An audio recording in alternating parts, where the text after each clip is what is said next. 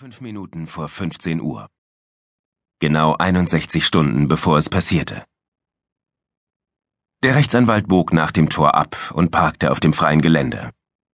Auf dem Asphalt lagen drei Zentimeter Neuschnee, deshalb verbrachte er eine Minute damit, im Fußraum herumzufummeln, bis seine Überschuhe richtig saßen.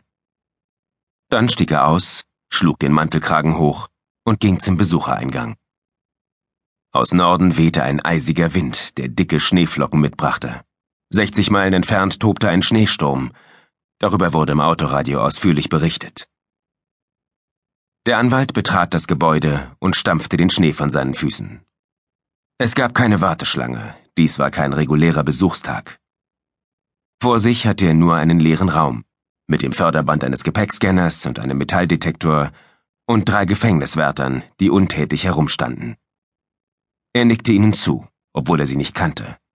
Aber er betrachtete sich als auf ihrer Seite stehend und sie auf seiner. Das Gefängnis stellte eine binäre Welt dar. Man war entweder eingesperrt oder nicht. Sie waren es nicht. Er war es nicht. Noch nicht. Er nahm sich einen grauen Plastikkorb von dem wackligen Stapel und legte seinen Mantel zusammengefaltet hinein. Er zog das Jackett aus faltete es ebenfalls zusammen und legte es auf den Mantel. Im Gefängnis war es sehr warm. Es war billiger, etwas mehr Heizöl zu verbrennen, als für die Häftlinge zwei Garnituren Kleidung zu beschaffen, eine für den Sommer und eine für den Winter. Er konnte ihren Lärm vor sich hören, das Scheppern von Metall auf Beton, die willkürlichen, verrückten Schreie und das leise Murren anderer missvergnügter Stimmen, alle durch abzweigende Korridore und viele geschlossene Stahltüren gedämpft. Er holte Schlüsselbund, Geldbörse, Handy und Kleingeld aus den Hosentaschen und legte diese sauberen, warmen persönlichen Gegenstände in die Mulde, die sein Jackett bildete.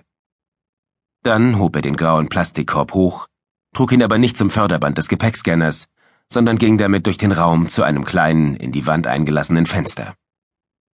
Dort wartete er, bis eine Frau in Uniform ihm den Korb abnahm und ihm dafür eine Karte mit aufgedruckter Nummer gab. Er stellte sich vor den Metalldetektor, klopfte seine Taschen leicht ab und sah dann erwartungsvoll nach vorn, als wartete er auf eine Aufforderung. Angelerntes Verhalten eines Vielfliegers. Die Wärter ließen ihn eine Minute lang so stehen. Ein kleiner, nervöser Mann in Hemdsärmeln, mit leeren Händen. Keine Aktentasche, kein Notizbuch, nicht mal ein Kugelschreiber. Er war nicht hier, um zu beraten. Er war hier, um Anweisungen zu erhalten. Er sollte nicht reden, sondern zuhören und würde todsicher keine Chance bekommen, das Gehörte irgendwo niederzuschreiben. Ein Wärter machte ihm ein Zeichen, durch den Metalldetektor zu kommen. Grünes Licht und kein Piepston, aber der erste Wärter führte trotzdem eine Handsonde über seinen Körper, und der zweite Uniformierte tastete ihn ab. Der dritte Mann begleitete ihn tiefer in den Komplex hinein, durch Türen, die so konstruiert waren, dass sie sich nur öffnen ließen, wenn die Türen vor und hinter ihnen abgesperrt waren, um scharfe Ecken, die rennende Männer ausbremsen sollten, und an grünen Panzerglasscheiben vorbei, hinter denen wachsame Gesichter zu sehen waren. Mit Linoleum als Fußbodenbelag, mintgrünen Wänden und Leuchtstoffröhren an der Decke war der Vorraum behördentypisch gewesen. Und er hatte Verbindung zur Außenwelt gehabt. Mit kalter Luft, die hereinwehte, wenn die Tür geöffnet wurde, und Salzflecken und Schneewasserpfützen auf dem Fußboden. Das eigentliche Gefängnis war anders. Es hatte keine Verbindung zur Außenwelt. Keinen Himmel, kein Wetter. Nirgends ein Versuch, die Räume irgendwie auszustatten. Überall nur Sichtbeton. Schon speckig, wo Ärmel und Schultern ihn gestreift, noch hellgrau und staubig, wo sie's nicht getan hatten.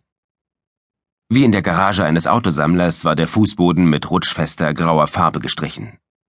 Die Überschuhe des Anwalts quietschten darauf. Es gab vier Sprechzimmer. Jedes war ein fensterloser Betonwürfel, der durch eine tischhohe Barriere mit Sicherheitsglas darüber genau in der Mitte geteilt wurde. An der Decke über der Glastrennwand brannten vergitterte Glühlampen. Der Raumteiler bestand aus Beton.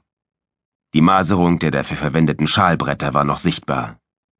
Die massive, leicht grünliche Glastrennwand wies 30 überlappende Elemente auf, die so angeordnet waren, dass seitlich zwei Hörschlitze entstanden.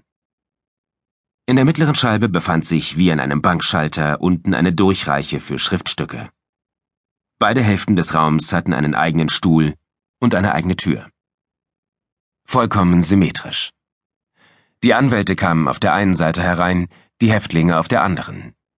Später gingen sie auf gleiche Weise wieder hinaus, jeder zu einem anderen Bestimmungsort. Der Wärter öffnete die Tür vom Korridor aus und machte einen Schritt in das Sprechzimmer, um sich zu vergewissern, dass alles so war, wie es sein sollte. Dann ging er beiseite und ließ den Anwalt eintreten. Der kleine Mann wartete, bis der Wärter die Tür hinter ihm schloss und ihn allein ließ. Dann setzte er sich und sah auf seine Armbanduhr. Er hatte acht Minuten Verspätung. Wegen des Hundewetters war er langsam gefahren. Normalerweise hätte er es für grobes Versagen gehalten, zu einem Termin zu spät zu kommen, unhöflich und unprofessionell. Aber Gefängnisbesuche waren etwas anderes. Häftlingen bedeutete die Zeit nichts. Wieder acht Minuten später wurde die zweite Tür in der Wand hinter dem Glas geöffnet. Ein weiterer Wärter trat ein und kontrollierte den Raum. Dann verließ er ihn und der Häftling kam herein. Der Mandant des Anwalts, ein Weißer, ungeheuer dick, von Fettwülsten strotzend und völlig unbehaart. Er trug einen orangeroten Häftlingsoverall. Handgelenke, Taille und Fußknöchel waren durch Stahlketten verbunden, die zierlich wie Schmuckkettchen wirkten. Seine Augen waren trüb, und sein Gesicht war ausdruckslos und gefügig, aber seine Lippen bewegten sich wie die eines leicht schwachsinnigen Menschen, der sich anstrengt, komplizierte Informationen zu behalten. Die Tür in der Wand hinter dem Glas wurde geschlossen. Der Häftling setzte sich. Der Anwalt drückte seinen Stuhl näher an den Raumteiler heran. Der Häftling tat das Gleiche. Symmetrisch. Der Anwalt sagte, Tut mir leid, dass ich mich verspätet habe. Der Häftling antwortete nicht. Der Anwalt fragte, wie geht es Ihnen? Der Häftling antwortete nicht. Der Anwalt verstummte. In dem kleinen Raum war es heiß. Eine Minute später begann der Häftling zu sprechen, zu rezitieren, Listen und Vorschläge sowie Sätze und Absätze abzuarbeiten, die er auswendig gelernt hatte. Zwischendurch sagte der Anwalt mehrmals, bitte etwas langsamer. Daraufhin legte der Kerl eine Pause ein und machte dann mit dem Anfang des vorigen Satzes weiter, ohne sein Tempo oder seine leiernde Sprechweise auch nur im geringsten zu verändern. Man hätte glauben können, das sei für ihn die einzige Art, mit anderen zu kommunizieren.